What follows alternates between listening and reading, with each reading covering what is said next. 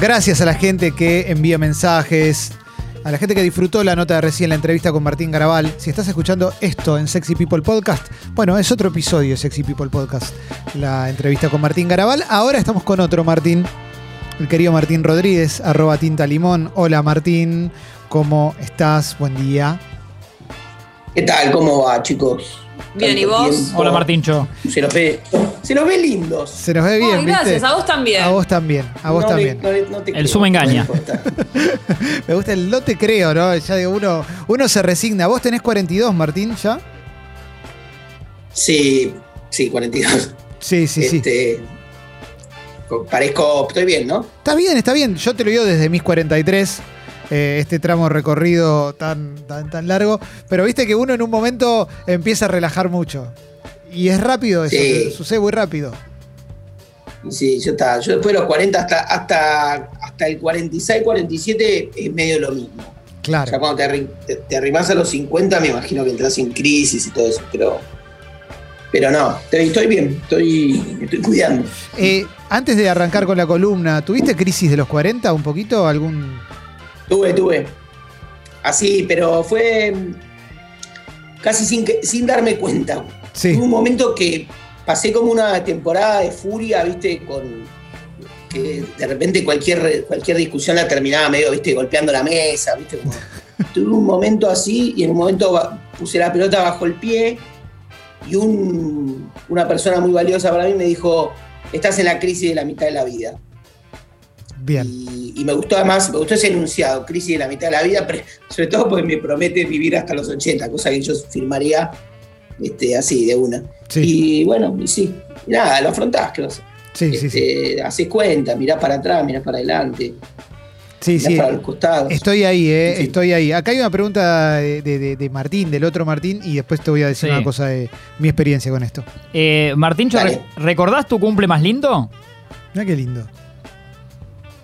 Qué lindo, boludo. Y viste, te, te quería Eh, aflojar un poco. No importa el lugar. Sí. Bien. Eh, no sé, el cumple más lindo fue a los Está pensando, ¿eh?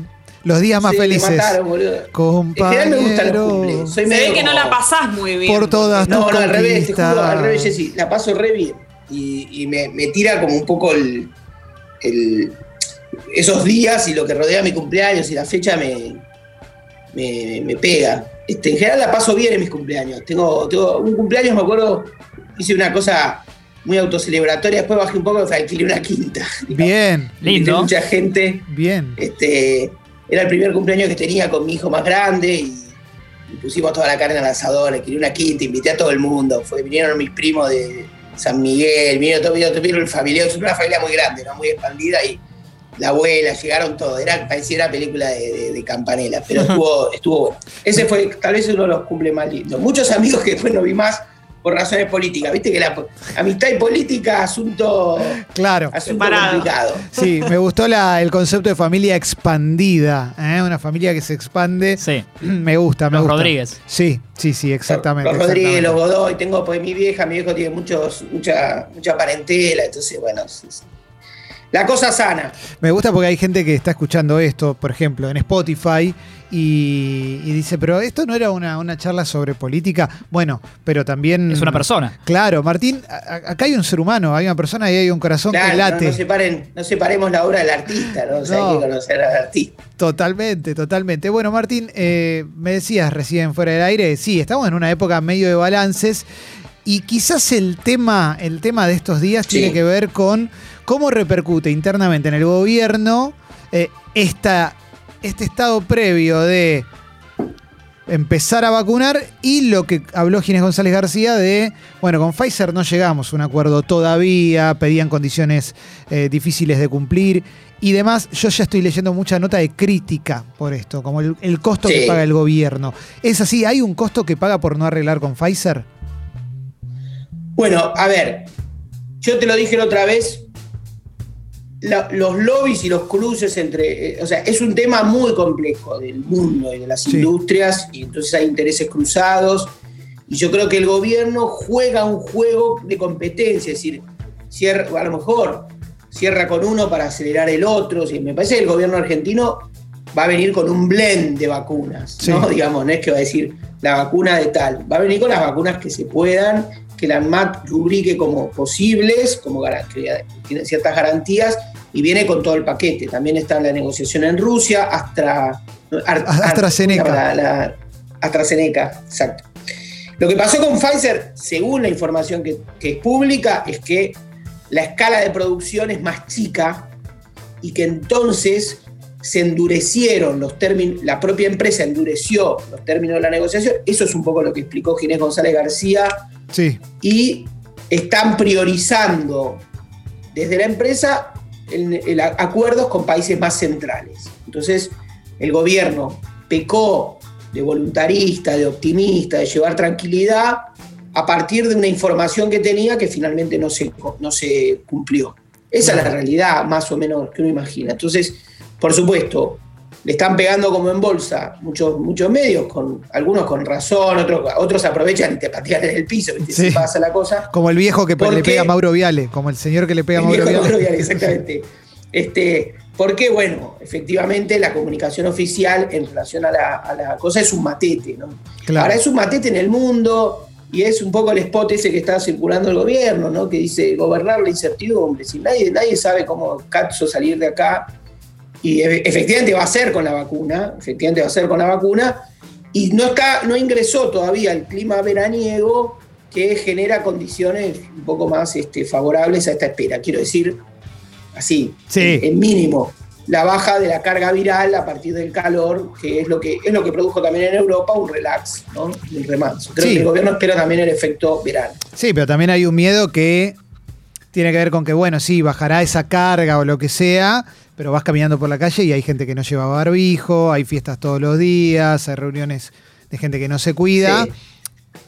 Esa es la parte que es medio imparable y es cómo haces para manejar una pandemia, que es algo que no tenés ni idea cómo se hace, porque es la primera vez que te sucede, digo, más allá de los meses de experiencia, si no se puede lograr una conciencia colectiva sobre lo que significa esto. Te lo digo porque hoy conté al- Hoy contaba al principio del programa que un señor, yo vine en el auto, porque tengo que hacer un trámite después, un señor se me acerca a la ventana, la bajo y con el- se le baja el barbijo y le cae una baba mientras me habla. Con la cara puesta dentro del auto. O sea, no hay ningún tipo de conciencia. ¿Cómo, Ya estás aislado, ¿no? claro, ¿Cómo gobernás sobre eso una de nueva pandemia? ¿Cómo haces? Bueno, pues, es que es el año de la manta corta. O sea, no, no, no, no hay forma de, de- de- Además, la política, la política que gobernó la sociedad está terminada. La política que tuvo ese, ese mayo, junio, ¿no? Hasta esa época, Sí. está finiquitada. Ayer hubo un intento con una conferencia de prensa en bastante buenos términos de tres ministros de salud, ¿no? Goyán, Ginés y Quirós. Sí. Eh, bueno, es decir, es como. Está, de algún modo está en el límite, sí, es cierto. Es, es difícil, tampoco se puede promover un aislamiento sobre el fin, sobre el pucho del fin de año, cuando mucha gente, digamos, lo, lo- lo- lo consumó el aislamiento, lo, hizo, ¿no? Sí. Eh, sí, realmente es, es- es- es un mal, o sea, de golpe creíamos que teníamos un diciembre más calmo y, y que, o, o en todo caso, estábamos mirando qué pasaba abajo, la sociedad, los efectos económicos y de repente reaparece esta idea de que se adelante una segunda ola, ¿no? El otro Sí. día había un informe, este, también hay un poco de terrorismo, en fin, bueno, no quiero, no quiero entrar en análisis de medios, ¿viste? Pero Bueno, también es, es como que hay un a- deseo. A, a río revuelto, ganancia de pescadores. ¿no? Está todo el mundo metiendo su cucharita a ver para dónde llevan. Claro, que esa es la parte más difícil, ¿no? También, cómo, cómo manejarte cuando sabes que a la primera de cambio te van a salir a, también, lo dijiste vos recién, a patear en el piso o a. o, no sé, digo, aparecieron periodistas echándole la culpa al gobierno del rebrote, de, no sé, velorio de Maradona, Claro. un montón de cosas, y vos decís, pero bueno, ¿vos qué hubieras hecho? ¿Cómo lo manejas? No te digo defender, defender al gobierno, es ¿qué hubieras hecho con estos casos? ¿Cómo, cómo haces? ¿Cómo haces para frenar los contagios? Porque si propones confinamiento, te van a venir a hablar de la libertad y, y la economía, entonces no podés. Porque además la economía se hiere. No encuentro un camino, y lo digo en serio, no, no sé cómo, cómo se puede, cómo, cómo se puede hacer. No, no se me ocurre. No, a todo esto, a todo esto, a contrarreloj, tenés en Rusia dos funcionarios de Estado Sí. tratando de traerse dosis de la Sputnik para, para fin de año. O sea, El camino es conseguir la vacuna. El camino es conseguir, es contener lo que se pueda, ¿viste? Bueno, es decir, hay algo que tenés que. Porque gobernar una sociedad no se hace de una sola manera, y sobre todo en democracia. Entonces, son dosis de, de, de- de llamado de atención, de, digamos, de generar un mayor descentra- descentramiento, digamos, en la autoridad. Es decir, ayer Goyán explicó que había municipios que tenían un, un rebrote y que se confinaron, ¿no? que Sí. llamaron eh, tres municipios chiquitos del interior de la provincia de Buenos Aires, ¿no? donde Sí. había habido un, un salto, digamos, en el contagio. Entonces, digamos, empoderar de ese modo para que más de- descentralizadamente se puedan tomar decisiones en municipios. Es decir, estás en un momento, digamos, muy gelatinoso, donde realmente la, idea de que podría haber una nueva llamada a la autoridad nacional, un golpe en el, como decían, un golpe en el colchón, que, que vuelva a traer todo y que genere nuevas pautas de conducta, hoy parece difícil, sería el desafío más difícil. Lo único que hay me parece que es una especie de, de estrategia, digamos, descentralizada, avanzar para acá, para allá, para acá, para allá, y traer la vacuna. ¿no? Sí. Eso lo diría que es lo más importante. Sobre todo que, perdón, te hago una línea más, Clemente. Sí, no claro. te olvides que el gobierno argentino, en materia económica, por el acuerdo con el que está haciendo, que se está dilatando, pero, digamos, pero por, la, por las negociaciones con el Fondo Monetario Internacional, de algún modo el estado de excepción social lo está terminando. Sí, Es decir, se, se acabaron las IFE, se empezaron a cortar las ATP, decir, toda esa expansión que hubo a partir de abril se contrajo. sí. Entonces vos decís, ¿qué haces? ¿Llamás de nuevo una.? No, hay que ver también eso. Es decir, la la Argentina, en materia social y económica, está haciendo, o sea, está caminando sobre la pospandemia, indefectiblemente. ¿no? Sí, totalmente, totalmente. Y también me parece que de a poquito se empieza a armar la cuestión de las legislativas de- del año que viene. Porque, digo, falta menos de un año y porque, porque se empiezan a ver actores más activos, ¿no? Inclusive el Macri mismo, digo, está mucho más activo ahora que hace unos meses.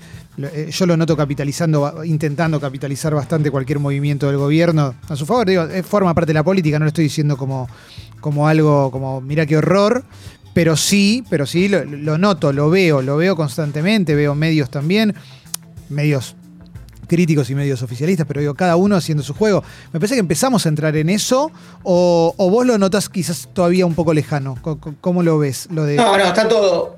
Mira, la política argentina, eh, oficialismo y oposición, Hmm. están como al desnudo. O sea, Macri está, está viendo que en, en- en la generación, digamos, de, de- de- de indicadores sociales tan, que son, digamos, más, que profundizaron la crisis, etcétera, tiene una chance de vuelta, ¿no? una segunda, una sobrevida política.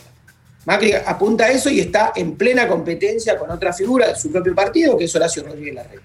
Después Sí. hay figuras más, más, más detrás que están viendo cómo se mueven, los radicales, que, digamos que, que son siempre un dilema, Lustó, etcétera, pero Vidal, pero es Macri Larreta. Y en el oficialismo pasa lo mismo, es decir, toda esta cosa que hubo de meses, de, de- de- medio de negacionismo de sectores del propio Alberto sobre cómo era la relación con Cristina. Al final todo eso, nos vamos a, terminamos el año medio como con los trapitos al sol. Es decir, efectivamente la relación entre Cristina y Alberto está más fría, hay diferencias, no, no aparente, aparentemente no parecen generar viste, una herida traumática en el, en el frente, si se Sí. apostará a la unidad, no hay amor, pero hay conveniencia, ¿viste? entonces más o menos la cosa va.